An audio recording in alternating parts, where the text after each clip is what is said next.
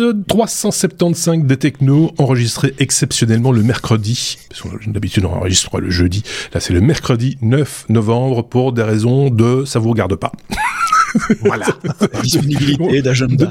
Ouais, c'est ça. C'est l'agenda qui est fait que voilà, quelqu'un s'est trompé, a sauté une page à un moment donné. Ça peut arriver, hein, euh, mais c'est pas grave.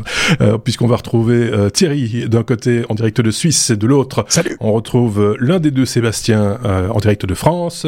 Euh, vous allez bien tous les deux Ça, ça roule C'est c'est- Super bien. Je, je suis pas allé me coucher si tôt pour, pour vous, tellement je vous aime. Au taquet. Taquet. Bon, bah écoutez, euh, n'hésitez pas à mettre des pouces vers le haut si vous nous regardez sur YouTube, des étoiles, si vous êtes sur euh, une application euh, de podcast, quelle qu'elle soit, ça nous fait toujours plaisir, évidemment. Soyez bien attentifs à ce qu'on dit, peut-être que vous aurez des questions, peut-être que vous aurez des réflexions à faire, et là les commentaires vous sont ouverts, évidemment, de même que sur notre site lestechno.be. Je pense que ça, c'est dit. Donc on peut directement, si vous le voulez bien, passer euh, à notre abécédaire, puisque c'est une revue de presse et que cette revue de presse, euh, un petit peu particulière, il faut bien le dire, est rythmée au rythme d'un abécédaire qui commence avec la lettre A. Tiens, ça c'est bien. Euh, L'histoire d'ARM, euh, Sébastien, Ça, c'est tonton Sébastien raconte. Euh, Exactement. tu, me, tu me voles mon introduction. C'était mon intro. Grand... Moi, j'étais plus méchant avec moi-même. J'allais dire grand-père Seb. Ah oui, peut-être. en, plus de ça, vous ne le voyez peut-être pas, mais avec son écharpe, euh, voilà, son petit j'ai- Oui, ça fait un peu. C'est ça, Oui, oui. ses lunettes, machin, etc. Euh, Souviens-toi, tonton c'était un temps, Seb. un temps lointain.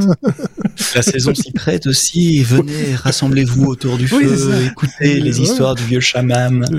Non, mais je suis tombé sur cet article de d'Ars Technica. Vous savez que, que j'aime bien Ars Technica comme, comme, comme site web qui raconte l'histoire de l'ARM. Et j'ai découvert un truc fou, euh, comment la BBC a euh, créé ou aidé à créer ARM. Quel est le lien entre ARM et la BBC On parle bien Oui. de la, la BBC, euh, le British Broadcasting Corporation, Oui. euh, la, la radio et télé euh, publique anglaise. Et cette histoire est fascinante et on, on l'aurait écrit dans une série Netflix. Je l'aurais pas cru, mais pourtant c'est la réalité. J'espère vous apprendre quelque chose aujourd'hui. Retour en 1980. Euh, la BBC euh, et le gouvernement anglais à l'époque veulent euh, combler le, le- le trou perçu dans l'éducation des jeunes anglais et les initier à l'informatique à la micro-informatique en particulier. Et donc sponsorisé par le gouvernement anglais, la BBC décide de lancer une série télé d'une demi-heure en hebdomadaire si je ne me trompe pas, pour initier les gens à l'informatique, à la micro-informatique. C'est quoi l'informatique? À quoi ça peut servir? C'est quoi la programmation, etc. Et pour supporter cette série-là, pour pouvoir être appliqué, pas simplement regardé, pour que les gens soient acteurs également, ils décident de vendre un ordinateur, un micro. Euh, comme, ça se faisait à, l'époque, dans les années 80.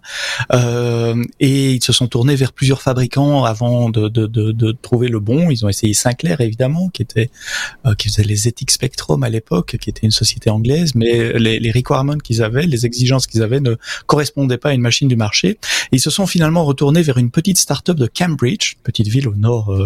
nord, j'ai un doute géographique, mais enfin tout près de Londres, où il y a une grande université, beaucoup de start-up, euh, une, petite ville donc avec une, une start-up qui créait euh, des, des processeurs, qui avait un processeur notamment et qui les a aidés à construire cette machine faite sur mesure pour l'exigence de la BBC. Il se trouve que cette machine a été un hit, 1,2 million d'exemplaires vendus en Angleterre. J'avais jamais entendu parler de cette machine.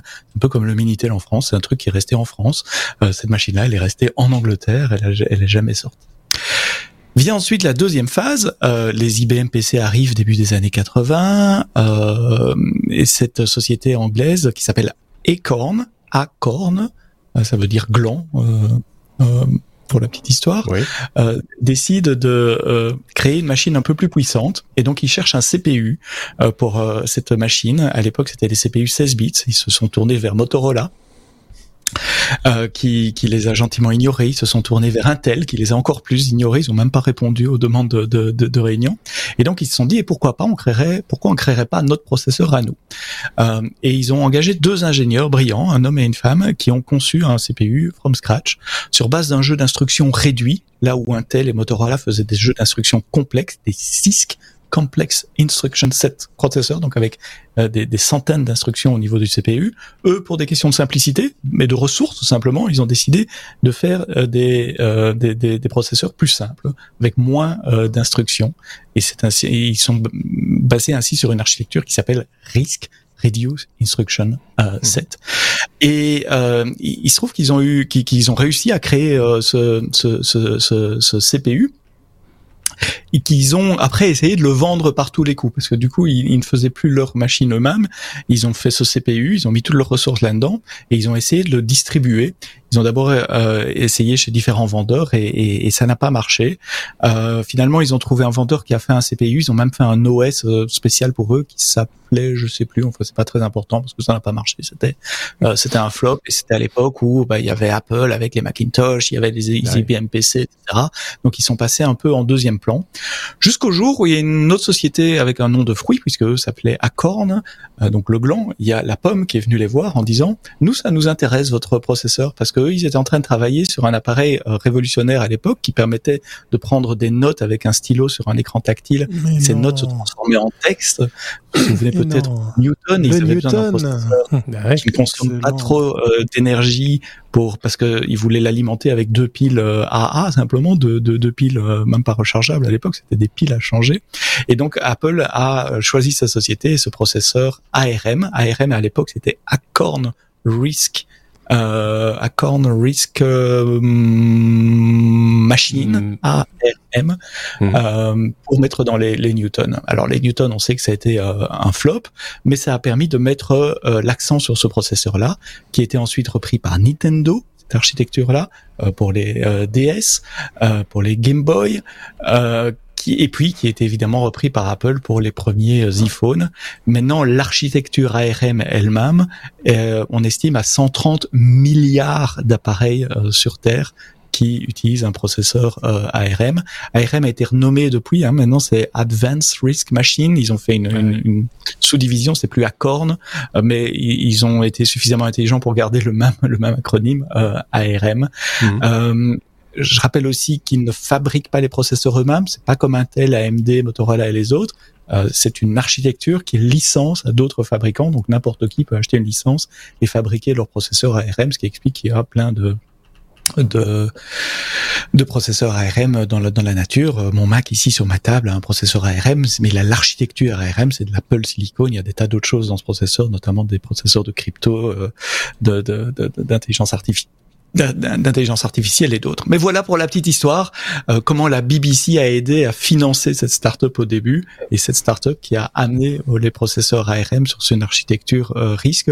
J'en suis tombé de ma chaise quand j'ai lu cet article sur la BBC. le lien est dans les notes du podcast aussi, allez regarder ça.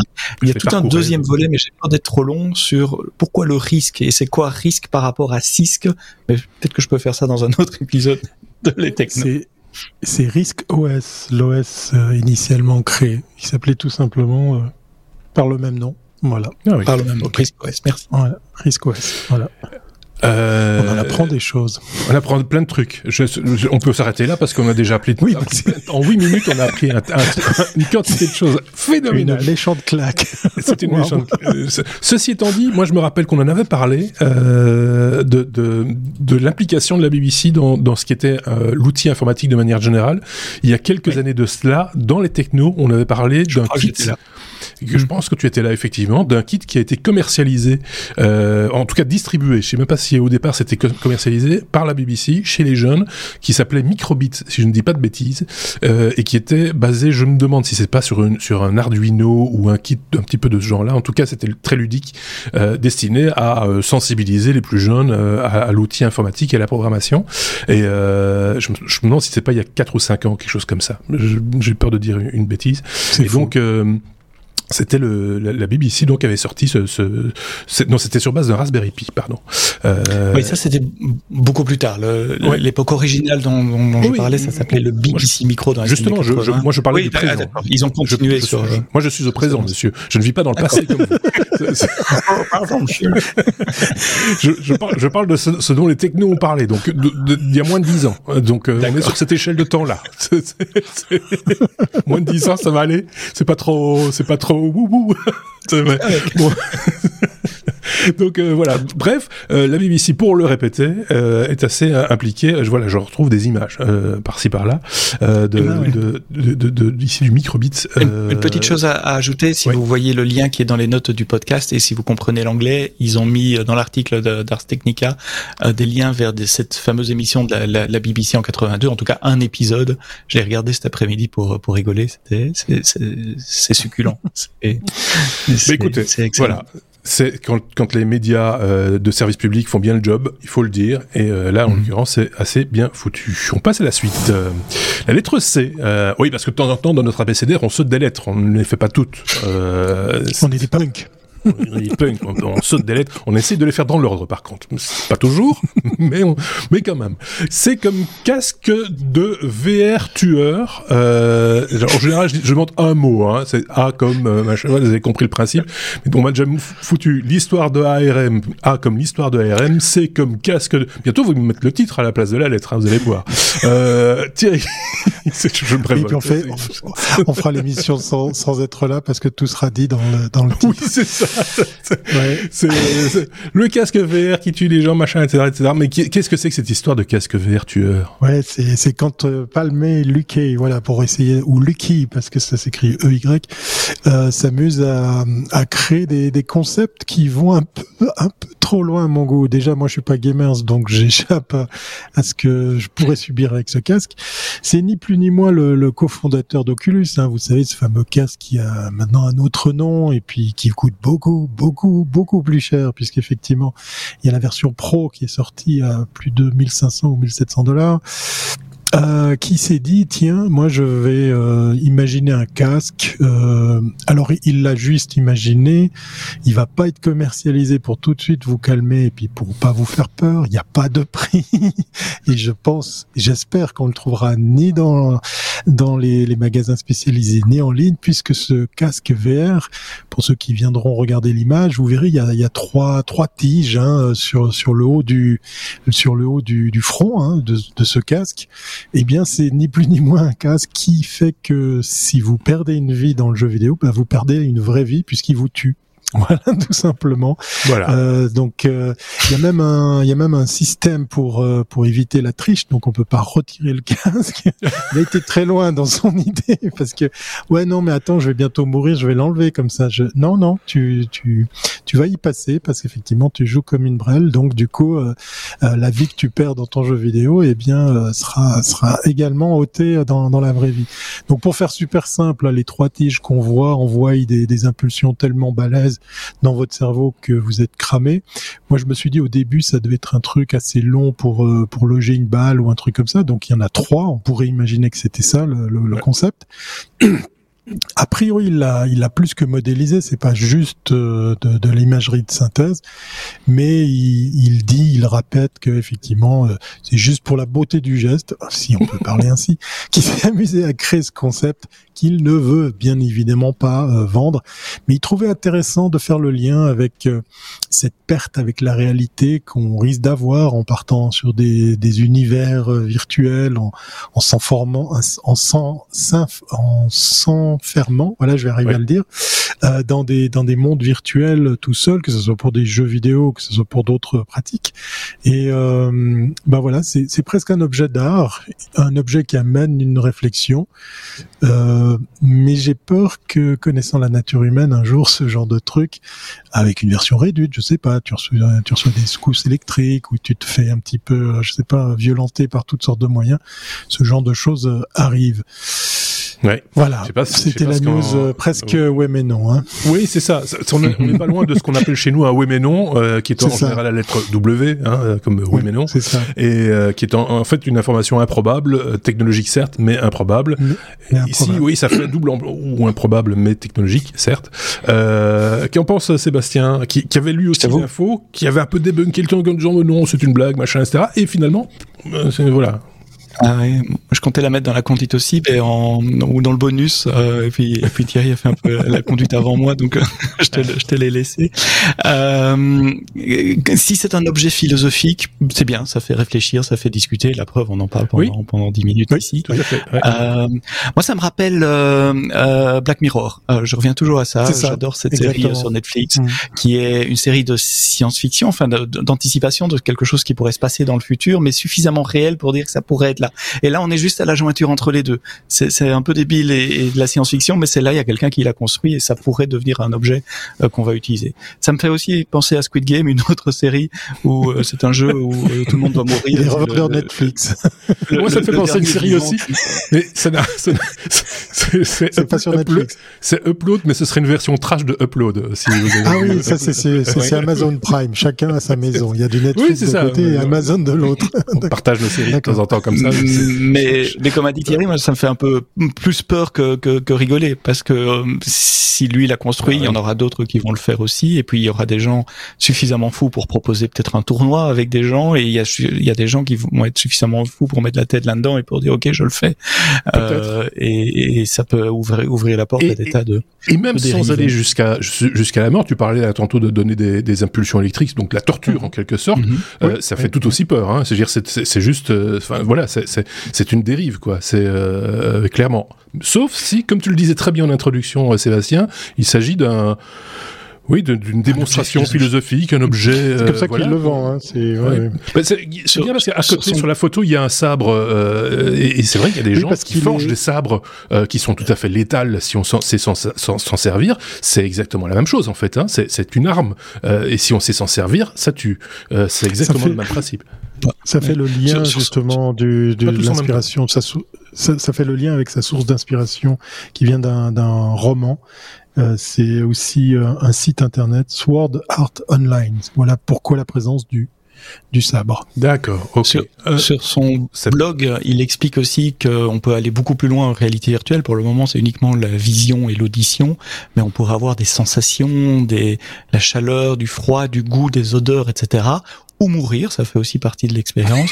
Il a commencé avec le plus facile, il dit, euh, c'est vous tuer, euh, mais qui travaille sur les autres idées au niveau goût, odeur euh, et, sensations diverses également. Il y a très longtemps, j'avais fait une parodie pour la radio qui s'appelait le Commodore Mhm.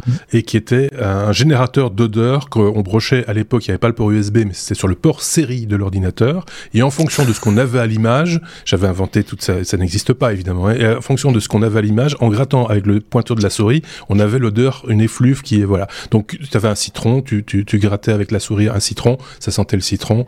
Un labrador, ça sentait le chien mouillé, etc., etc. et, et, euh, et, et voilà. C'est comme quoi la, la, la fiction, la réalité, tout ça, ça se, ça se mélange à un moment ou à un autre, euh, cl- clairement.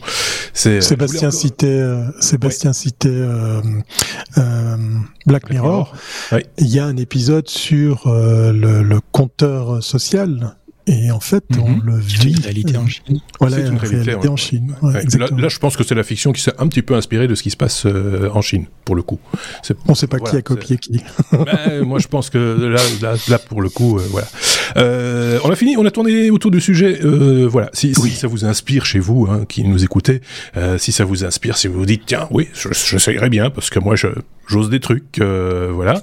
Hein. Un influenceur, par exemple, tu vois, les- ceux qui se baladent sur les, les, les, les tours, les gratte-ciel, et qui se mettent en équilibre juste voilà. pour faire une photo, un selfie à la con, et, euh, et qui, pour certains, se tuent. Hein, il faut, faut, faut être clair. Bah, ça peut peut-être leur donner des, des, des idées. par exemple. Euh, bon, allez, on passe à la suite. C'est encore comme Chine cette fois. Euh, Sébastien, on parle de la Chine qui euh, laisse tomber ses fusées. Hop, Ouais. Quelle est la caractéristique des fusées chinoises C'est que le retour sur Terre, en tout cas les parties qui ne restent pas dans l'espace, sont tout à fait incontrôlées et Ouais. ils sont pas incontrôlées par euh, par une erreur, un bug, un hack ou quoi. Non, c'est par conception. C'est conçu comme ça. On lance, on large la charge utile euh, en, en, enfin en, en orbite, et puis euh, bah, la- la- le, le propulseur redescend et redescend Et c'est très con. euh, là, là où il peut arriver. Ils s'en Euh, foutent, je crois. Non, Tout mais, mais- simplement, mais ils s'en t'as, vu la taille de ce pays? Ils ont quand même proportionnellement plus de chances de se le prendre sur la tronche que le Liechtenstein, quoi. C'est, c'est, c'est, c'est idiot. Ah, statistiquement. Ceci Oui. dit, statistiquement, il y a 75% de ce, 75% de, pardon, j'habite en France, donc 75% de, de surface d'eau, euh, euh, donc trois, trois chances sur quatre quand même de retomber dans l'eau. Donc qu'est-ce qui s'est passé? Soyons factuels. 31 octobre, la Chine lance une fusée de 22 tonnes chargée de mettre en orbite un module de la station spatiale chinoise qui s'appelle Tiangong. ce qu'il fait et on estime à un déchet entre guillemets de 5 à 9 tonnes qui doit retomber sur Terre, comme comme le font toutes les fusées une fois qu'elles ont qu'elles ont servi. Sauf que là, je répète, ça n'est pas contrôlé.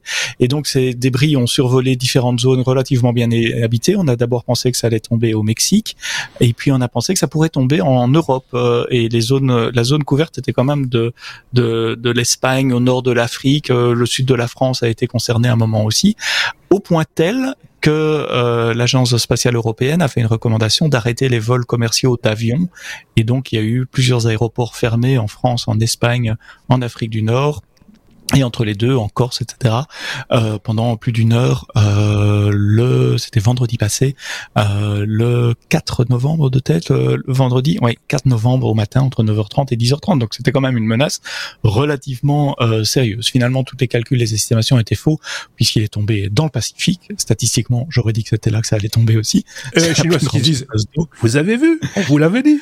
Ah, bah ah, il y a, déjà attention il y a, il y a déjà des photos il y a déjà des photos de pièces qui sont tombées sur des habitations. Il y a, il y a des ah morceaux qui sont pas tombés dans l'eau. Ouais, ouais. Ça commence à, à buzzer un peu sur les, les réseaux.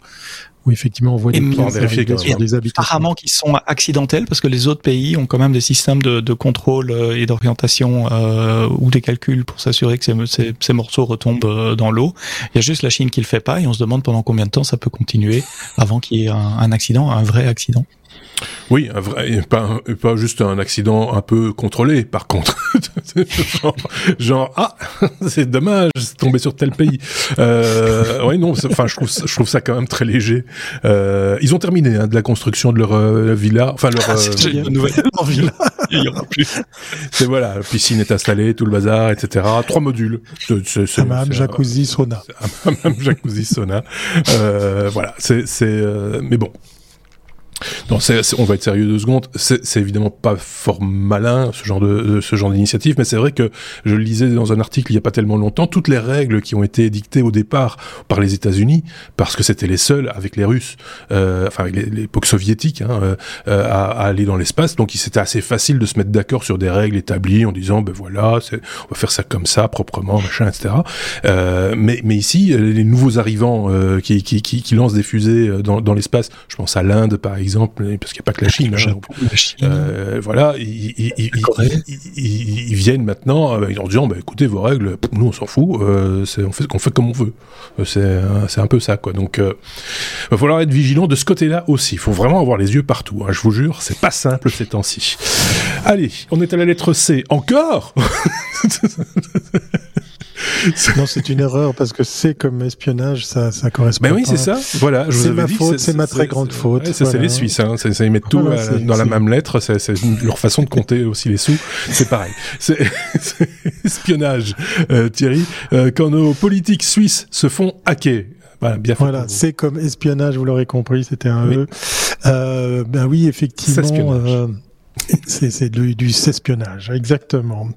Euh, ça y est, c'est un, un, rapport qui est, qui, est, qui est sorti un peu tardivement parce qu'on parle de quand même d'attaques qui ont vu le jour ou qui ont en tout cas été remarquées vers le mois de mai de cette année.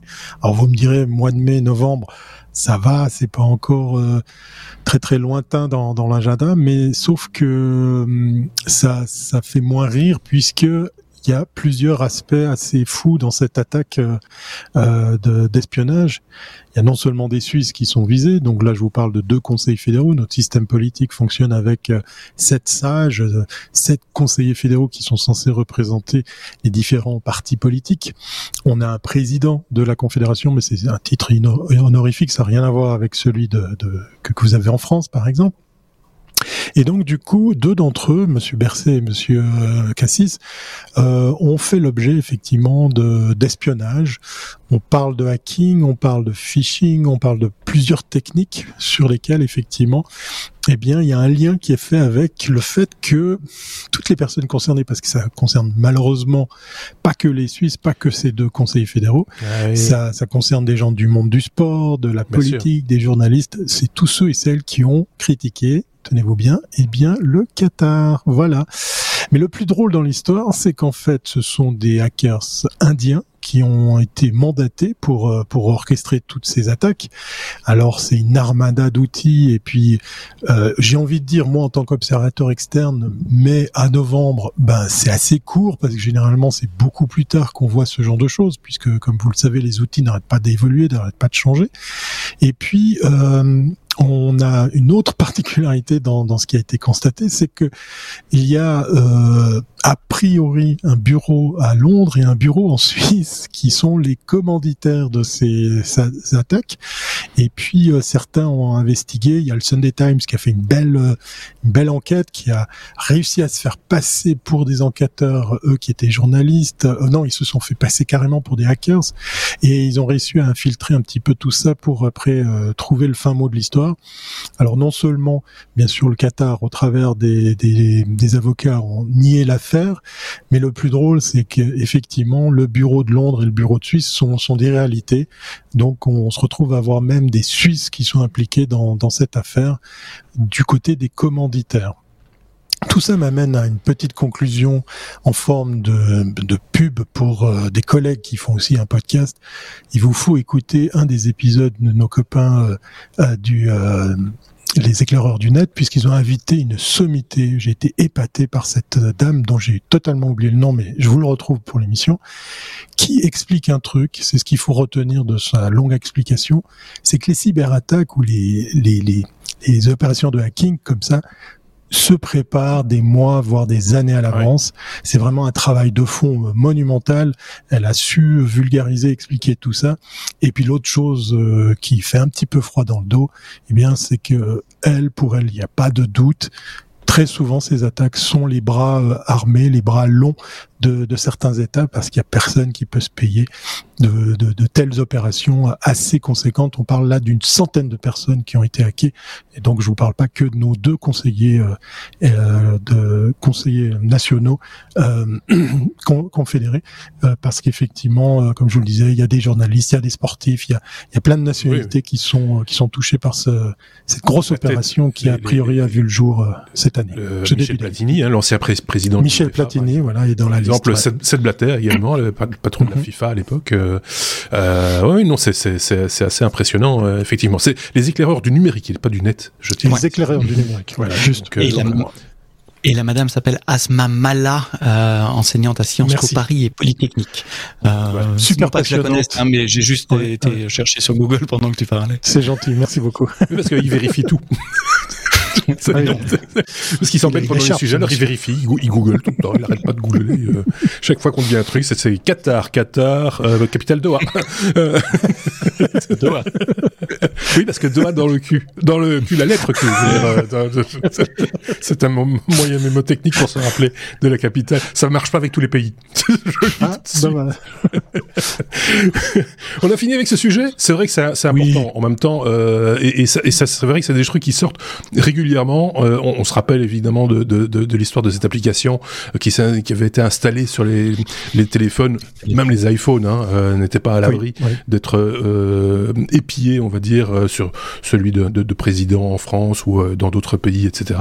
Et, et c'est vrai que souvent ce sont des États qui ont les moyens de se payer ce genre de, de choses. Et c'est d'ailleurs pour ça qu'après on le sait parce qu'ils savent pas tenir leur langue. Ces gens-là, ce serait le privé, on n'en saurait rien. Voilà, il y a des chances. Encore euh, des fonctionnaires. Voilà, c'est ça, ça c'est les fonctionnaires. Euh, on est à la lettre L tout d'un coup. Je vérifie quand même, c'est L comme low code. Ça aurait pu être la lettre C comme low code aussi, hein, tant qu'on y est, soyons fous.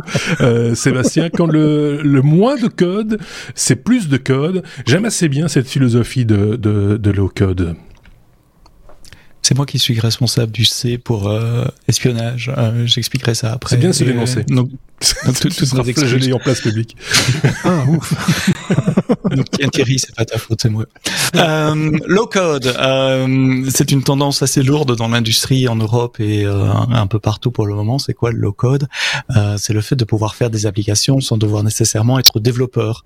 Euh, ce sont des outils qui nous permettent de coder des applications pour des gens qui sont pas nécessairement des, des développeurs professionnels. Alors low code, c'est le mot 21e siècle 2022 pour un truc qui existe depuis longtemps. Hein. Oui. Peut-être que vous utilisiez des macros Excel un peu un peu puissantes. Vous êtes le king de la macro Excel dans votre entreprise. Euh, mais il y avait Microsoft Access qui permettait relativement facilement, sans faire beaucoup de, de, de lignes de code, d'avoir des petites applications business qui aident pour un ou un, un, un, cas d'utilisation précis. Alors pourquoi ça se développe? Bah, Parce que les départements informatiques sont de plus en plus occupés. Ils n'ont pas nécessairement le temps ou le budget euh, pour répondre aux demandes des utilisateurs qui ont besoin d'une petite app pour ça, d'une petite app pour ça. Et donc les gens, bah, quand, quand, quand on leur donne pas, qu'est-ce qu'ils essayent de faire? Ils font par eux-mêmes. Et il se trouve qu'il y a de plus en plus d'outils qui permettent, avec le web, euh, je pense à des Airtable ou les, les formulaires de, de, Google. Il y a moyen de, de, de faire plein de choses. Euh, et c'est très bien. Et c'est très bien. Alors il y en a qui disent ouais, mais ça veut dire qu'on va voler des jobs à des développeurs, etc. Je pense pas. Je crois que c'est juste ça va faire plus d'applications, répondre à plus de besoins.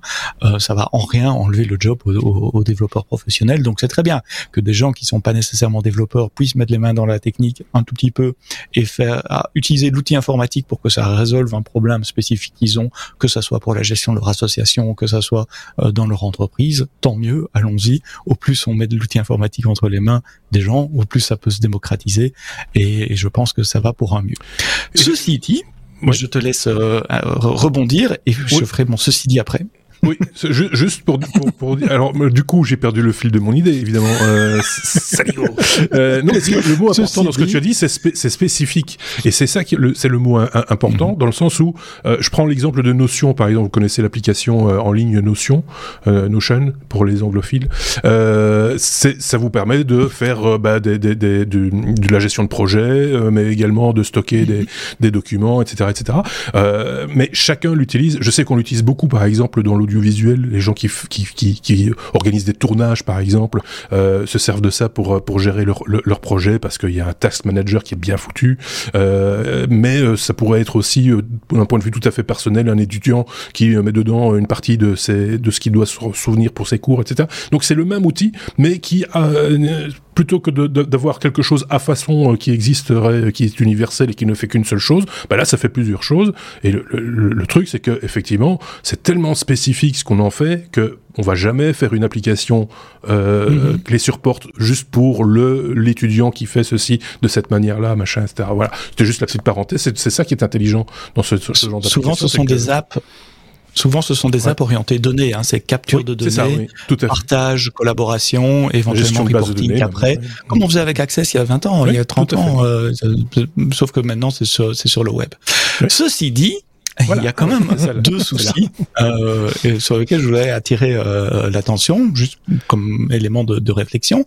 Le premier, c'est le risque du shadow IT, l'informatique de l'ombre.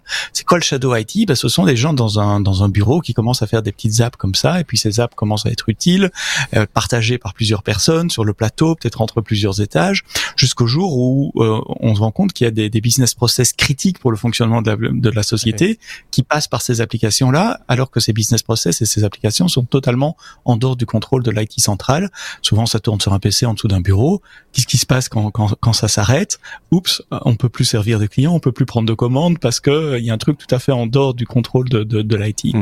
Et donc, on voit de plus en plus d'outils low code qui sont intégrés maintenant à des systèmes de gestion d'informatique professionnelle, de manière à ce que ce soit le département informatique qui mette à disposition un outil choisi, contrôlé, géré, managé pour leurs utilisateurs pour pour éviter ce phénomène de shadow IT, qui a un autre risque aussi, c'est que euh, parfois les données, bon, je parlais des, tu parlais de notions, moi je parlais de, de, de Google, des, des, formes avec Google ou Airtable, les données qu'on va mettre là-dedans vont parfois être envoyées sur des serveurs ah, oui, oui on sait pas qui, on sait pas où, etc. Mm -hmm. Alors bon, si c'est pour gérer euh, les tâches d'un étudiant, c'est pas très grave. Mais quand ce sont des données business, je rappelle qu'il y a des lois en Europe Bien et sûr. dans d'autres pays, euh, -hmm. RGPD, vous avez peut-être déjà entendu parler, peut-être même dans les technos. Euh, comment est-ce qu'on respecte ces lois-là euh, sans, sans un contrôle un peu un peu sérieux, chiant souvent parce qu'il faut que l'équipe légale s'en mêle, vérifie les terms and conditions, etc. Mais désolé, c'est pour le bien de tout le monde. Il faut que les entreprises respectent les lois au risque d'avoir des, des, des, sanctions. Donc il y a deux risques quand même avec des outils low-code, c'est le self-adoption, l'adoption euh, spontanée qui amène le shadow IT. J'essaie d'éviter les anglicismes, mes parents, et euh, la problématique de gestion des de données, de respect des, des règles de conformité pour la gestion des données. C'est tout à fait. Enfin, moi, je pense qu'il faut faire effectivement attention, mais c'est vrai avec tous les outils que l'on a à disposition, pas uniquement le, le, low code. Un simple, euh, un, simple mail, par exemple, peut envoyer un document. Quelqu'un dans une entreprise peut très bien euh, sortir un CSV d'une base de données, euh, quelle qu'elle soit, et, et, et, et l'envoyer par, par, par, Gmail quelque part et se retrouver dans la nature. Donc, il faut évidemment baliser clairement. Et puis, ce ne sont je pense que les outils low-code ne sont pas nécessairement faits non plus pour traiter des données hypersensibles. C'est juste des outils. Euh, enfin, ça permet peut-être aussi de, de, tester des choses sur des petits exemples euh, avant de, de, de, demander justement à ces gens de l'IT qui sont si forts de déployer quelque chose d'un peu plus costaud, plus robuste, de plus, de, plus, de plus robuste le jour où ils auront le temps. Vous voyez ce que je veux dire. Et le budget. Le message est passé. non, mais, voilà. Faut dire les choses, c'est comme ça dans toutes les entreprises du monde, j'ai l'impression. Hein, donc euh, c'est voilà. Mais mais moi, je trouve ces outils quand même. Quand je cherche un petit peu, voilà, pour m'amuser, je dis tiens, il y a peut-être un truc qui existe, low code, on va aller voir. Souvent, on retombe sur les mêmes applications, Airtable, oui, tu l'as dit, euh, Notion euh, que j'utilise personnellement, d'autres choses aussi. Mais euh, mais c'est c'est et c'est presque ludique hein, de, de, de s'en servir. Mm-hmm. C'est euh, ça dédramatise complètement le truc plutôt de commencer à à sortir et à commencer à coder du Python pour analyser des, des bases de données, mm-hmm. des trucs comme ça. Voilà, c'est c'est c'est autre chose. C'est voilà. Et si on, si on y réfléchit, IFTT, c'est déjà du no-code. Hein. Bien sûr. Oui, oui, je pense exactement à ça, Zapier et tous ces trucs-là. Le no-code de l'API. Parce qu'ils viennent, ils viennent, ils viennent s'interconnecter. C'est drôle parce que en parlant de Airtable, ben moi j'ai j'ai fait un petit un petit forum sur Airtable où j'ai plus qu'à faire une photo et puis le numéro de plaque de ceux et celles qui squattent ma place de parc, qui est une place de parc privée. On est en Suisse. Et ça génère automatiquement la dénonciation euh, au, au, juge de paix euh, par un simple envoi d'email. Non, c'est ça, ça, fait rêver. c'est ça la Suisse, hein, pays neutre. Ah, euh... Délateur. oui, c'est ça. Euh... Oui. J'arrive pas. Il y a quoi? Il y a, y a, des vandales en Suisse qui osent squatter des parcs de parking. De, de oui, c'est ça. Mais, mais, c'est les l'audace. C'est la très très haute criminalité. Non, oui, c'est Vous aviez vu cette vidéo euh, Je fais juste une, euh, une petite parenthèse. Oui, la poubelle. Du, du gars qui, qui renverse la poubelle et, tu, et puis qui vient quand même la remettre droit après. c'est en Suisse aussi. Mais c'était un, c'était un fou furieux. Hein. Ouh là là, faites attention.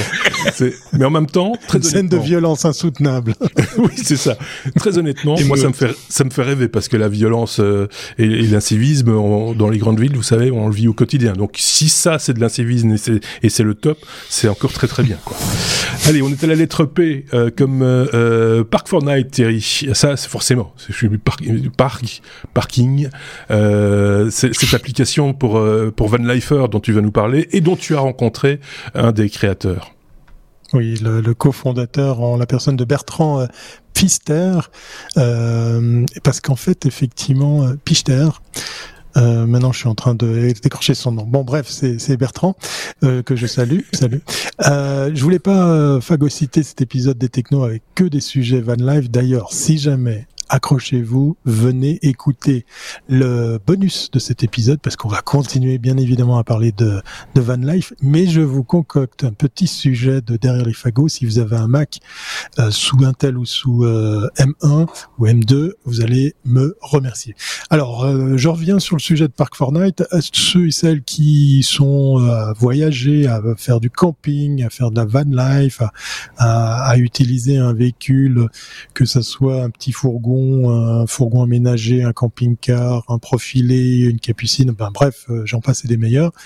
Eh bien en fait, euh, il y a fort à parier que vous avez dans votre trousse à outils, eh bien le fameux euh, programme, la fameuse app mobile Park 4 Night, ça s'écrit Park 4 Night, et malgré son nom, eh bien c'est une entreprise française à la base qui est à l'origine de cette app qui a déjà 12 ans. C'est juste incroyable, ça c'était ma claque. Euh, J'ai rencontré effectivement euh, Bertrand qui est un des cofondateurs de cette application et il était présent au Swiss Caravan Salon.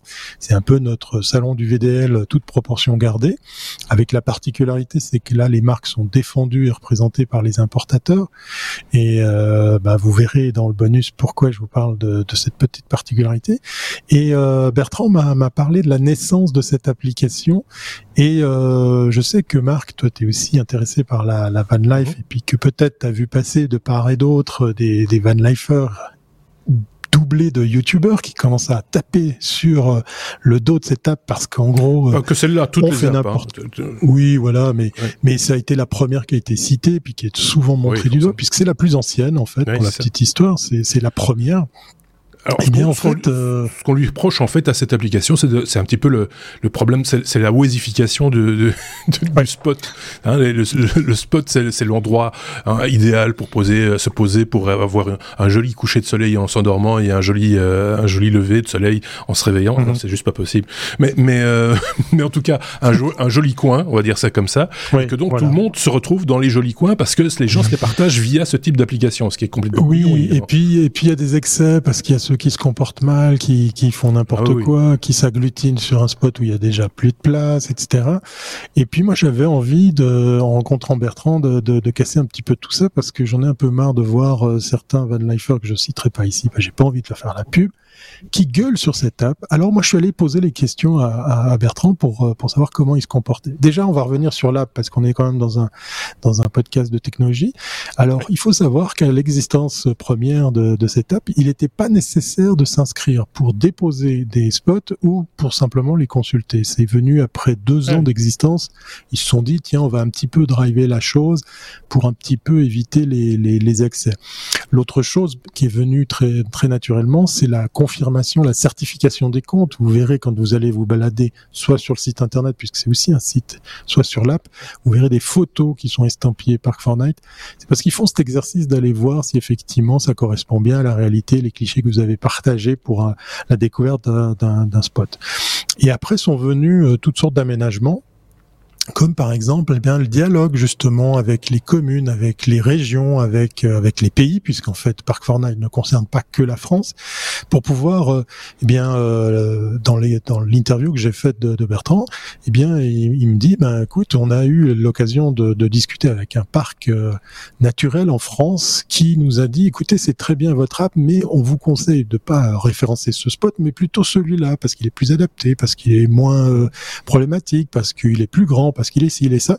Et donc on s'est aperçu euh, lors de la, rencontre de ce, de ce cofondateur qu'en fait il y avait un dialogue effectivement pour l'aménagement de, de l'app pour que par exemple des spots qui deviennent carrément critiques ou alors la commune qui, qui dit ben non non ça correspond plus à la réalité où on ne peut plus accueillir du monde mais ils vont jusqu'à ôter justement ces, ces références de, de l'application puisqu'ils sont toujours à l'écoute de ces de ces, bah, de ces lieux, de ces communes, Ouais. de ces régions. D'ailleurs, euh, Bertrand, euh, le cofondateur, dont je ne connais pas Oui. le nom de famille, euh, le, dit- le dit lui-même à un moment donné. Il le dit, il dit, moi, il y a des choses, il utilise l'app, mais il y a des, des endroits qu'il ne partage pas via sa propre Oui, voilà. application. C'était Euh, la, c'était la, la question piège que je voulais Ouais. lui dire. Il a dit, mais même sur Insta ou d'autres, d'autres applications, on, on doit se garder des spots à nous. Ouais. Moi, je suis partisan aussi du fait qu'il faut aussi accepter de se perdre. Moi, j'aime bien faire ça. J'ai deux méthodes. Soit je pars à l'aventure, je me perds et puis je regarde un peu avec Google Maps la cartographie d'un, lieu, un cul-de-sac par exemple, ça marche très Ouais. bien. Ou alors, il y a la version high-tech, s'il fait encore jour, bah, t'envoies ton drone, t'examines un petit peu les, les parages Oui, c'est et puis tu te trouves, euh, tu te trouves comme ça un spot qui est pas du tout référencé, et puis que tu vas bien évidemment pas référencer non plus sur sur les apps. Voilà. Ce qui est bien aussi, c'est qu'ils ont, euh, pour euh, couper l'herbe sous le pied de- des détracteurs, euh, créé la charte Oui. du voyageur responsable. euh, C'est ça. En, en camping-car, fourgon ménager, van, etc., etc. Comme quoi, il faut vraiment, voilà, c'est- c'est c'est- c'est intéressant parce que c'est technologique, c'est une application, mais quand on voit, et quand je parlais de Wazification, euh, c'est tout à fait ça, c'est que ces applications ont toujours des limites. C'est à un moment donné, ça devient une telle popularité que euh, euh ça déborde. C'est pas fait pour euh, en faire autant. c'est et, et, et, donc, il faut à un moment donné placer des, des limites, des, des, des jalons, et ça, c'est avec l'humain qui peut le faire, quoi. Ils étaient présents à Berne pour défendre justement cette charte. Euh, il, y a, effectivement une sorte de, suite, de, une, charte de bonne conduite qu'ils veulent défendre. C'est Bertrand Fichter. Voilà. Désolé Bertrand si j'ai écorché ton nom. Fichter, F-I-C-H-T-E-R. Et du coup, euh, il, euh, il parle aussi effectivement de, en plus de cette charte, on a aussi évoqué le futur de l'application parce qu'une app mobile qui existe depuis 12 ans, c'est c'est pas rien non plus. Et en fait, euh, ben ils vont pas forcément faire beaucoup évoluer cette application pour la simple et bonne raison qu'ils veulent pas mettre du social. Ils défendent cette app pour terminer sur le sujet comme un outil, comme on aurait une carte, comme on aurait des guides papier, comme on aurait d'autres apps puisqu'il en existe maintenant euh, toute une ribambelle, euh, même spécifique à des régions ou spécifique à un type de véhicule ou spécifique à un type de loisir. Donc voilà, une belle rencontre euh, que vous pourrez retrouver dans son intégralité sur mes réseaux d'ici euh, deux semaines, puisqu'effectivement l'interview sera publiée dimanche en 12, en 14 ou en 15, je sais plus comment on dit quand on dit deux semaines. Voilà. Avant la fin, on va dire, on va, on va faire simple. Avant la fin de l'année. voilà, ça c'est très large. Voilà. C'est très large. Mais j'en ai déjà entendu un extrait chez notre ami Bruno Guglielminetti, oui. comme ça je sais des choses, euh, dans euh, mon carnet de Bruno Guglielminetti. Qu'on salue également. Et, qu'on salue mhm. également, puisque tu as passé un, petit extrait de, de cette euh, entrevue fort intéressante par ailleurs. Je sais pas ce qu'en pense Sébastien sur les, le principe de ces applications qui, qui, qui, te guident, qui te disent où aller, que faire, où on partage des idées. Par... Waze, par exemple, pour en revenir à ça, on se rend très vite compte quand il y a beaucoup d'embouteillages dans une ville comme Bruxelles, par exemple, que je pratique un petit peu, vous suivez Waze, vous vous retrouvez avec tous les gens qui ont Waze euh, dans la même file. Mais dans des petites rues euh, étroites où il y a des gens qui vivent et qui se disaient, bah avant Waze, nous on avait la tranquillité euh, et maintenant on a des fils devant chez nous. Euh, là c'est un peu le même problème. Hein. C'est, voilà. Oui, c'est exactement ça. Enfin, ça, mais ça, reflète la nature humaine. Il y a les bons usages et les mauvais usages, et, et, et, les gens qui essayent de contourner ou pas respecter. C'est un peu un décalage parce que, dans, enfin, je connais pas le monde du, du van life, mais je le découvre via Thierry et via les, les technos euh, que mmh. quand je suis auditeur des technos toutes les semaines également. Euh, mais, mais pour moi, c'est comment dire, euh, il y a une espèce d'idéal de, de, liberté, de, de, de, partage, euh, de co-responsabilité, peut-être un peu 68 heures, je mhm. peux me tromper. Et, oui, oui, je vois ce que tu veux dire, respect de la nature et, tout ça, et puis exactement. Et puis on en voit, mhm. on voit des gens qui, qui font un mauvais usage euh, de, de technologies qui sont à disposition. Pour revenir sur Waze, je me souviens de quelqu'un, je sais plus dans quel pays c'est, je pense qu'on en avait parlé au techno, qui avait pris des tas de vieux portables euh, oui. mobiles, il avait installé Waze mis dans une charrette et traîné euh, dans sa charrette dans la rue. Je pense que c'était euh, Google, euh, Google Street View, Google, Google, Maps. Maps pour, pour donner à, Waze, enfin un système de, de, trafic, de gestion de trafic, l'impression qu'il y avait beaucoup de gens au pas. Et il était tout seul dans sa charrette, en fait. Ouais, Exactement. oui, oui, on pourrait, on pourrait essayer de tromper l'application. Ceci étant dit, c'est vrai que si, si par exemple vous avez un doute sur sur un endroit où vous dites tiens ici je pourrais me garer machin ça, toujours aller regarder dans l'application voir ce qu'on en dit. S'il y a de la place pour se garer, mais que personne n'y est, c'est peut-être qu'il y a une raison aussi. Parce que quand, quand on est mal reçu, bah, les gens le disent euh, également. voilà. À noter, à noter juste peut-être pour préciser pour ceux qui nous écoutent, euh, qui sont van lifers, c'est à peine 30% les sites qui sont référencés sur euh, Park Fortnite pour se trouver un spot pour dormir. Parce qu'en fait, c'est plein de services. Moi, je l'utilise par exemple pour trouver euh, des laveries ou des choses comme ça quand on est en voyage, des, des, spots qui n'ont rien à voir. Et ça recense bien évidemment les lieux officiels comme les campings et, les aires euh, de, de, camping officiels. Mhm. Pour rester technologique, on ose imaginer qu'ils vont aussi référencer les stations qui vous permettent de recharger euh, en électricité euh, votre véhicule électrique le jour où il y aura des vannes euh, électriques. Ça arrive, paraît-il. Hein, ça, ça, commence à venir. Les utilitaires, en tout cas les porteurs, comme on dit, euh, mhm. électriques, commencent à, avoir pointé euh, le bout de leur nez. Il reste toujours ce problème de, de, de charge utile. On y reviendra peut-être un jour. Mais là, on a déjà beaucoup parlé de vannes. On va fermer la vanne. Oui. Est-ce comme euh, Soleil euh, Oh, Soleil, Thierry, encore lui. Euh, quand tu cuis tes aliments avec du solaire, on reste dans la vanne. Mais l'été. la vanne alors c'est pas c'est pas forcément de la van life parce que voilà. Bon il est vrai que ça peut ça Au peut être un des objets que vous ouais, oui voilà. C'est ça peut être un des objets que vous pourriez emporter mais si vous êtes aussi euh, eh bien euh, fan de barbecue euh, quand il fait beau puisque à l'heure où on enregistre là ici il pleut jusque par terre des cordes de des, des seaux d'eau. Ah oui. Euh, le solaire est un, un super outil pour euh, pour se faire plaisir et cuire ses aliments. J'avais envie de vous euh, parler des, des produits euh, euh, Voilà, forcément, tout est dit dans le nom. Et c'est ce, sont ni plus ni moins des, cuiseurs, ou je, je pense qu'il faut pas alors euh, les appeler des barbecues, mais plutôt des, fours solaires. Il existe trois modèles, et j'ai eu la chance d'en tester un, le plus gros, celui que vous verrez à l'image si vous venez euh, voir la, vidéo qui va avec cet épisode. Et c'est en fait euh, un cylindre qui s'ouvre avec des parois réfléchissantes. Au centre de cet appareil, il y a un cylindre en verre que vous pouvez toucher, hein, parce qu'en fait, euh, il fait office de, de, de séparation thermique, puisqu'à l'intérieur, il y a un tube, lui, foncé, euh, qui va capter la concentration des, des, des faisceaux euh, du, du Soleil.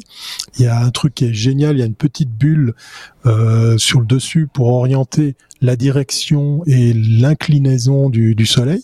Et à l'intérieur de ce tube, il y a un, un tiroir euh, semi-sphérique, euh, semi-cylindrique qui vient se Mhm. glisser dedans avec des petits euh, des petits bacs en, en silicone qui résistent très bien à, à la chaleur. Et ça va très vite. C'est assez bluffant de voir combien la, la température monte. Et le plus gros des modèles, il marche même la nuit. Mais vous allez me dire, mais Thierry, t'as bu parce que le- la nuit, il n'y a pas de soleil. Ben en fait, le plus gros modèle est équipé d'une prise pour un accumulateur ou une, une batterie, hein, pour parler plus plus français. Et donc, vous pourrez vous en servir soit pour faire du préchauffage, soit pour carrément cuire vos aliments de façon très lente, bien évidemment, euh, même avec l'électricité. Euh, mais c'est très efficace. Et j'ai eu la chance, euh, eh bien effectivement, euh, grâce à, à la maison Red Dolphin, qui me donne pas d'argent, hein, je suis pas en train de faire de la pub, c'est un ami qui, J'espère qui bien. représente ses produits ici, voilà, exactement. Euh, on a eu la chance de, oui, exactement. On a eu la chance de s'amuser à, à cuisiner. Alors, il faut être patient. Hein. On, on s'est fait un petit plat, on s'est fait, on s'est fait du riz, des légumes et puis un- un- une petite purée de, de fruits euh, cuites comme ça. Ça a pris Arrête, une bonne heure et demie. C'était excellent, c'était succulent parce qu'en plus, ce qui est génial avec ce- cet appareil, c'est que vous ne pouvez rien cramer parce qu'en fait, bah, vous allumez, vous, alignez l'appareil, enfin le, le, le cylindre, le GoSun face au soleil. Donc de temps en temps, il faut un petit peu tourner la chose et tout. Et puis, bah voilà, vous êtes obligé de faire durer l'apéritif euh, pendant que vos aliments cuisent euh, tranquillement. Le cylindre qui est à l'intérieur peut aussi lui pivoter sur lui-même pour suivre l'inclinaison parce que peut-être qu'il faudra carrément incliner encore plus les, les deux réflecteurs. Donc le tout, c'est bête comme chou, ça se transporte Ouais, ouais, dans mais- une petite housse et c'est diablement efficace. Et j'ai beaucoup aimé le. Jusqu'à Ouais. 288 degrés Oui, Celsius. oui, oui. C'est c'est Bon. c'est assez impressionnant. c'est bluffant, c'est bluffant. On voyait là, quand on sortait les aliments, on voyait un petit peu le, le fumet qui sortait comme ça. C'était magique. Alors, il y a donc différents voilà, modèles. Il y a, parce il y a- qu'il y a- ils il y a sont- trois modèles. Il y a trois Ils modèles. sont tous ouais. capables de monter jusqu'à 288 degrés, on imagine. Mhm. Pas dans de- certaines conditions de- d'ensoleillement, euh, je pense. Mais les temps de cuisson divergent. Di- di- oui, divers. Sont divers. Oui. Parce qu'en fonction aussi, de, j'imagine, vu ce moment le truc Vu la taille aussi, ouais. vu la taille. Alors, entre le plus le fusion c'est 60 minutes euh, le sport comme il s'appelle c'est 20 minutes et le go c'est entre 20 et 45 minutes de cuisson. C'est le Euh, fusion qu'on a testé qui est capable de, portions aussi le nombre de portions. d'accepter aussi voilà une plus grande quantité de nourriture et puis qui est équipé d'une d'une prise euh, 12 volts pour pouvoir la brancher sur euh, sur vos batteries soit celle de Gosun soit si vous avez un, un battery pack ou une, une source d'énergie. On n'est pas sur du, du 220 ou des choses comme ça c'est et, et je vous assure, c'est vraiment euh, un, vrai régal de, prendre le temps de cuisiner et puis de, de simplement, euh, pour la petite anecdote, on était en montagne à, à s'amuser à faire ça. Et je pense que tous tous les marcheurs qui sont passés devant chez nous auraient bien aimé euh, s'asseoir à côté de nous pour manger parce qu'on a eu des questions tout au long de, de, de la cuisson euh, tellement Ah ben, l'objet est Voilà, surprenant. un filet de poisson, par exemple. Filet de poisson, euh, s'il n'y a pas de soleil, euh, donc à l'électrique, ça va être entre 40 et 60 minutes. Par contre, s'il y a plein soleil, votre filet de poisson, vous allez le cuire en un peu plus de 20 minutes. L'omelette, les l'omelette avec 8 œufs, c'est précis. Ah Euh, bah à oui. peu près, c'est à peu près la même, euh, le, la même, le même ordre de de, de durée. Par contre, évidemment, s'il y a des nuages, votre omelette, vous allez la cuire en 100 minutes. Faut pas avoir faim pas être pressé. faut, faut prendre son temps. C'est voilà. Mange des chips en attendant. Et quand vous, et si vous, si, si vous l'ouvrez trop tôt, vous avez des, des vous, vous avez des des, des moineaux. Euh, Ce qui est étonnant, c'est la, la, taille du truc, parce que j'étais, euh, on, on, on l'a dit plusieurs fois dans, dans les technos à la Maker Faire à Lille euh, il y a quelques mm -hmm. semaines, et j'ai vu des fours solaires euh, domestiques, quelque chose à mettre plutôt sur sa terrasse, et c'est quand ouais. même des choses qui, qui, quand on les déploie, c'est quand même assez volumineux, ça prend de la place. Là, alors là, dans les, dans, dans très compact. Là, sur, sur les images, 58 cm. 58 voilà, cm sur 33, il, est, ouais, il tient parfaitement, il a une belle housse en plus de transport, il tient parfaitement dans un, dans un véhicule comme un fourgon. Et euh, le seul truc que je verrais comme accessoire, euh, là vous le posez sur une table, mais le tour de euh, j'aurais bien vu des, j'aurais bien vu des, des, des, pieds, tu sais un peu comme pour la hauteur d'un de broche, euh, des pieds pour pour le poser à hauteur d'homme, pour pour faire ah, un oui, peu oui. à hauteur de barbecue, tu vois. Voilà. Oui. Là, il est à poser sur un sur un, sur une table, par exemple. Ouais. Mais euh, bon, voilà. Moi, je suis euh, bluffé par la vitesse à laquelle on peut cuire des, des, des aliments. Un hot dog, par exemple, euh, s'il n'y a pas de soleil, une 90 minutes. Oui. Le, hot dog que, comme on dit en Belgique. Euh, par contre, s'il fait plein soleil, en 10 minutes, c'est le problème est réglé. Quoi. Le hot dog, euh, ouais. il, voilà. Euh... Et tu peux pas cramer, c'est ça qui est drôle. C'est là le riz, par exemple, c'est un inloupable. On a ah fait, oui. on a fait, on a fait. Le, Et vous avez fait du riz avec de l'eau? Enfin, il faut mettre, oui, tu mets de Alors l'eau oui, dans tu, le, voilà. Dans le sais, alors c'est le tube accueille des petits euh, bacs euh, en silicone, mais tu peux utiliser l'entier du tube si tu veux. Tu peux par exemple faire un, une pâtisserie, un gâteau par exemple. Tu peux mmh. utiliser l'entier le, de la, la, surface. Il y a, il y a plusieurs tailles. Mmh. Euh, c'est mieux d'utiliser les petits les petits bacs en silicone souple, comme ça c'est plus facile après pour nettoyer. Ah oui, oui. Euh, bah oui, le riz c'est 100 degrés pendant 8 minutes ou 10 minutes, quelque chose comme ça. Donc euh, c'est ouais. il suffit de faire bouillir de l'eau, j'imagine. Si ils l'ont pas mis dans la liste. Les légumes les légumes euh, cuits comme ça, c'est presque une sorte de cuisson vapeur, c'était mais succulent. Je sais pas. Ou alors on avait très faim à France d'attente, je sais pas. Ouais. Ouais, oui, c'est ça. À un moment donné, euh, après après 100, après 100 minutes, ciel, ciel couvert, euh, sous la drache, sous la pluie, c'est euh, cuisson vapeur, ça vient, c'est lent. Oui, c'est bien. Oui, mais c'est lent. Euh, cuire, bouillir, frire, mijoter, c'est ce que dit la publicité de, Go, mmh. de Gossen Fusion, euh, de Sonology. Bah, c'est une découverte. Merci beaucoup, ouais. euh, Thierry. Euh, Avec plaisir. Je, je sais pas si ça va donner envie à Sébastien de tout d'un coup se mettre sur cette terrasse pour cuire euh, cuire au soleil. C'est dit, c'est vrai qu'avec le, le, prix de, le prix de l'énergie actuellement, alors évidemment, il faut, oui. faut, faut, faut, faut, faut qu'il y ait quand même un peu de lumière. Ça fonctionne aussi avec un temps nuageux. Ça dépend la, la, la couverture nuageuse, évidemment, mais ça, ça, peut dépanner des gens aussi en même temps. Hein. C'est pas que pour du mm -hmm. loisir. Euh, voilà. Bon. Allez. On était à la lettre W comme euh, Wi-Fi, ou Wi-Fi, diraient certains. Sébastien, euh, quand le Wi-Fi euh, t'espionne, il t'espionne le Wi-Fi? Incroyable. Euh, Incroyable. Désolé de revenir à des, des, sujets un peu plus. Euh, oui, terre à terre, on peut dire. un, un, un, peu plus terre à terre. Euh, j'ai perdu ma, ma, ma, fiche. Ah voilà, je l'ai ah, voilà. retrouvée. Trop de. Euh, c'est un chercheur de l'université de Waterloo. Première nouvelle pour moi. Tiens, il y a une université à Waterloo. Ouais, ça dépend quel Waterloo, parce qu'il y, a 82 Waterloo dans le monde. Exactement. c'est pas le Waterloo auquel je pense, au sud de Bruxelles, où il y a eu la non. célèbre bataille.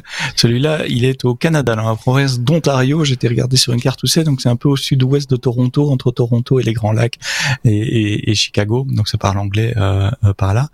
Euh, qui a découvert que le protocole Wi-Fi permet à n'importe quel appareil euh, à proximité d'un réseau de pinguer les autres appareils sur le réseau, même s'il il n'a pas le mot de passe. Donc je prends ah un appareil, je viens à proximité de chez toi, Marc, ou de chez mhm. toi, Thierry, et je peux envoyer des probes pour détecter quels sont les appareils sur ce réseau même si je n'ai pas le mot de passe du, du, du réseau. Et donc en calculant le, la latence, donc le temps entre le moment du ping et le moment du retour, et en faisant de la triangulisation, en prenant la mesure à différents endroits, mmh. on peut estimer la distance euh, de l'appareil, et en fonction des caractéristiques des paquets qui reviennent, on peut même deviner quel type d'appareil c'est? Est-ce que c'est une caméra, un ordinateur, un téléphone, une, une watch, etc. Et donc ce qu'ils ont fait, c'est ils ont mis un, leur petit appareil qui envoie ses probes Wi-Fi sur un drone, et simplement en se baladant avec le drone, puisqu'il faut se balader, il faut la triangularisation, c'est pas facile à prononcer. Euh, en se baladant à l'extérieur d'un bâtiment, ils arrivent à faire une cartographie des devices connectés au Wi-Fi à l'intérieur du bâtiment et dire ce que c'est. Tiens, c'est une caméra de surveillance. Tiens, c'est un ordinateur. Tiens, c'est un, un, un, portable, sans connaître le mot de passe évidemment. Euh, donc ça ouvre des tas de, de possibilités intéressantes. Euh, euh, L'une d'elles, c'est par exemple monitorer les gens qui sont à l'intérieur, puisque a priori on a son téléphone portable sur soi. Euh, on pourrait mmh. imaginer de garder ou des Apple Watch, euh, on pourrait savoir où sont les gardes de sécurité ou quand est-ce qu'ils s'en vont de leur poste euh, pour pouvoir planifier une, une, intrusion à un moment spécifique, on pourrait détecter quels sont les, les appareils de surveillance, où est-ce qu'ils sont placés dans les pièces. Précision du bidule, c'est 1,2 mètres, donc c'est relativement précis, suffisamment pour savoir si on est dans une pièce et même à gauche ou à droite d'une euh, pièce. C'est un projet de recherche, évidemment, c'est pas commercialisé, mais enfin ça montre la possibilité euh, de la chose. C'est incorrigible, euh, parce, enfin c'est unpatchable, parce que c'est le protocole Wi-Fi qui est conçu comme ça, il faudrait changer le protocole Wi-Fi et même si on décide de le faire, ça va prendre des dizaines d'années pour changer tous les appareils. Vous, pensez, on n'est même pas encore au Wi-Fi 5, 6, je sais pas quoi. En même temps, euh, au-delà de la localisation, il y a pas, on n'espionne pas ce qui se. Non, non, non, on capture pas le trafic. C'est juste pour savoir combien de devices et où ils sont. Mais déjà, ça peut donner dans, dans des scénarios d'attaque industrielle, euh, dans des scénarios d'attaque un peu poussés. On parle pas pour pour vous et moi à la maison, mais, mais de l'intrusion dans des banques, des systèmes gouvernementaux, etc. Ça, c'est quand même des informations relativement euh, importantes. Une parade serait que dans les firmware des routeurs et des appareils, etc., euh, les fabricants introduisent euh, une petite ligne de code pour mettre un, un, un, petit délai dans la réponse à ces pings ah, oui, quand un appareil demande. Exactement. Si on rajoute un petit délai aléatoire à chaque ping, eh bien, on pourra plus triangulariser et on pourra plus savoir exactement où se trouve le device. On saura toujours combien il y a de device, mais pas nécessairement euh, où il est. Et je pense que dire trianguler, ça marche aussi. Mais oui, je pensais exactement la même chose. ça, ça, ça, marche moins bien au triangulier. Ça fait moins de points au Scrabble, on est d'accord. Faire des triangles avec des. Oui, trianguler. Tout ceci, tout ceci fait penser à un projet, je sais pas si c'est Orange, mais qui du coup peut servir l'utilisateur, puisqu'en fait ils se sont dit, tous les appareils Wi-Fi qu'on a chez nous mhm. peuvent aussi nous aider, parce qu'en fait ils pourraient devenir eh bien, un système de sécurité, puisque quand on n'est pas là, les ondes, euh, les émissions, les réceptions suivent un chemin qui est plus ou moins connu par rapport à la cartographie de l'appartement. Et si tout d'un coup quelqu'un passe devant ou se déplace dans la pièce, voilà, eh bien ça peut être euh, beaucoup moins cher et beaucoup plus efficace qu'un détecteur de présence ou une caméra, puisqu'en fait il n'y aurait pas grand-chose de plus à dépenser. Ouais, mais je sais plus qui c'est qui est à l'origine de ce de ce projet. C'est Orange, tu as raison. Je c'est Orange. Demande, okay. On en a pas parlé dans les technos. Marc, toi qui es là à chaque épisode. Euh, euh alors je dors, enfin, je dors souvent. Hein. alors, je, je, je, je, suis je suis navré. C'est dans un autre podcast que j'ai entendu cette information. Voilà. Ah ou alors on écoute les mêmes podcasts, toi et moi, mais j'en ai entendu parler il y a pas longtemps effectivement. Exactement. Ils sont en train de faire la promo encore pour un autre, un autre podcast. J'attends avec impatience que vous alliez faire la promo pour les technos dans d'autres podcasts les amis. Non, mais qu'est-ce que c'est que cette histoire bah, on, on, aimerait bien se faire inviter. Euh, Monsieur Colombin, si tu m'entends. voilà. Oui, c'est ça.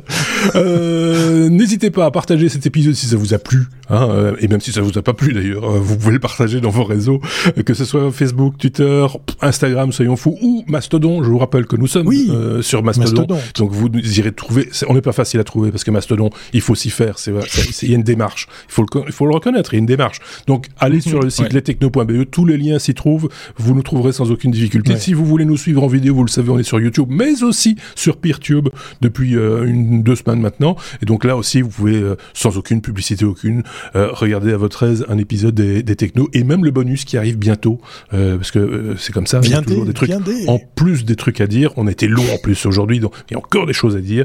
Nous, ce qui nous reste à dire, c'est la petite citation du jour. Vous voulez la citation de On t'écoute. La petite ouais. citation du jour. Pour apprendre quelque chose aux gens, il faut mélanger ce qu'ils connaissent avec ce qu'ils ne, avec ce qu'ils ignorent. Pour apprendre quelque Picasso. chose aux gens, il okay. faut mélanger ce qu'ils connaissent avec ce qu'ils ignorent, ce qui n'est pas idiot, hein, c'est ce qu'on essaie de faire euh, de temps en temps nous aussi. C'est de Pablo Picasso, effectivement. Thierry, tu l'as dit. Merci beaucoup à tous les deux. Thierry d'un côté, Salut. Sébastien de l'autre. On se retrouve bien bien vite pour, euh, euh, je vais dire un autre épisode, ça c'est certain, mais euh, également le bonus de cet épisode 375. À très bientôt. Ciao ciao. Ciao. Salut.